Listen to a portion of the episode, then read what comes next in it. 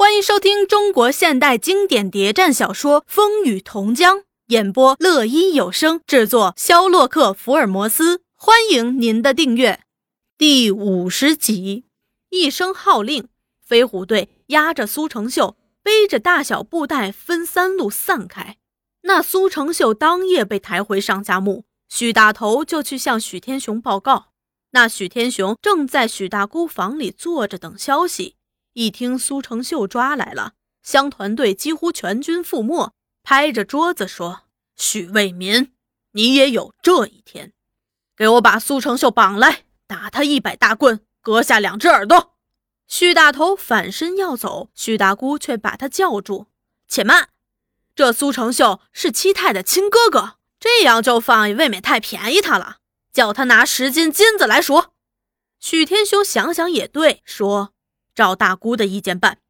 这消息当天晚上就传到许天才那儿，许天才很是恐慌，一面宣布全镇戒严，一面飞报许卫民。不说那卫民镇一片混乱，家家关门，人人闭户，都说出了大事儿。再说那许卫民一听到消息就跌足的叫苦，坏了我的大事儿了。万歪问他为什么，许卫民道：乡团草创。金图第一个成立，一出马就受到这样沉重的打击，全军覆没，大队长被俘。消息传开，还有人敢出来吗？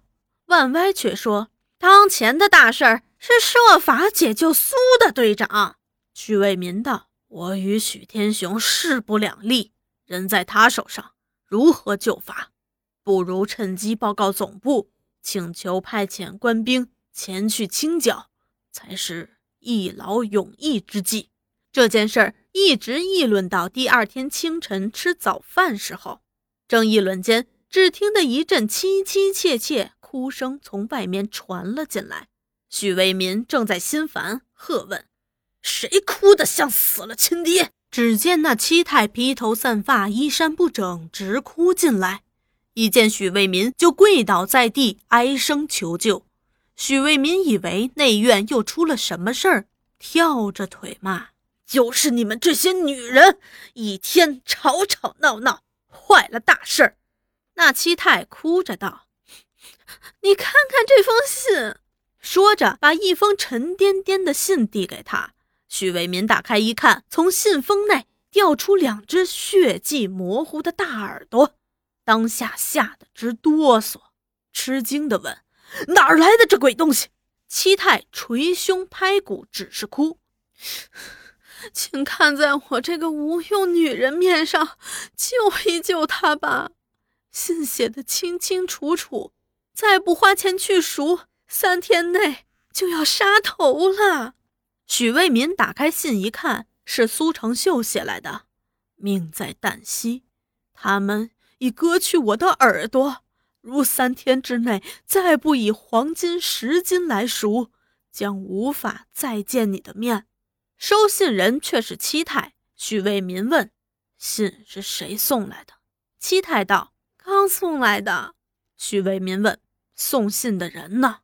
七太才想起来，万歪连忙奔出去，一会儿把许二叫了进来。许二说：“一早就有人来送信，说是七太家里的信，放下。”人就走了，许为民心神方定，又耍起威风，大骂许二管家饭头，办事不力，给我追！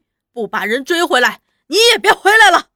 许二带了十几个人分头去追，哪儿有人影？当天没一出对策。七太口口声声地说要十斤金子，咱们就给十斤金子，人命重要。许为民心疼这笔金子，却借口下不了面子。我许为民是什么人？现任乡团司令，清剿不了许天雄匪骨，反而向他纳贡赎票，一传出去还能见人？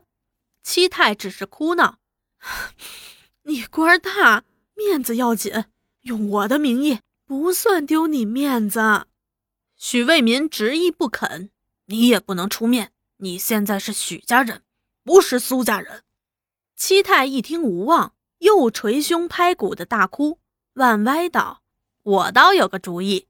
许为民问的主意，万歪道：“冤家宜解不宜结。当初许参谋长痛打天雄手下，我就料到会有今天。现在事情闹大了，人在他手上也没办法，只好找人疏通疏通。”许为民问：“你心中有人？”万歪道：“人倒有一个，就是金井的许德生。”看来他和上下木方面还有多少交情？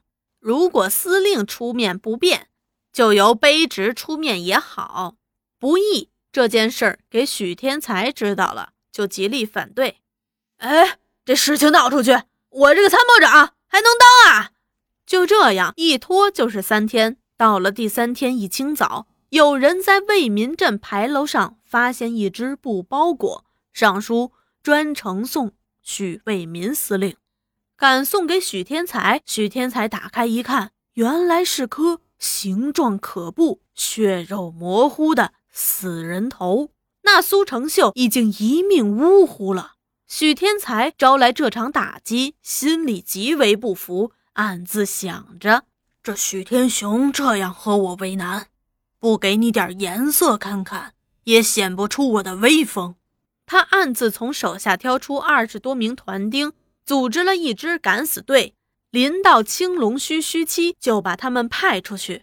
临走时，他召集大家，并宣布说：“他许天雄与我为敌，杀了苏成秀大队长，破坏我们乡团队的威信。不给他点颜色看看，大家还能安居乐业吗？现在我派你们出去，只许成功，不许失败。”大家混进虚，一定要把他打掉，杀人放火都可以，把人杀的越多，把虚棚烧得越惨越好。事成之后回来，重重有赏。那些敢死队奉命混进青龙虚后，正欲刚刚开虚，大都是从上下墓来的，也有从为民镇去的。二十几个人分成几队，利用平时许天雄防备不严，一声动手。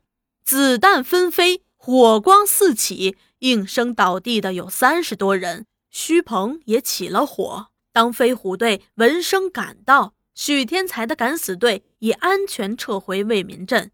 青龙须垮了，而许为民和许天雄的冤却越结越深。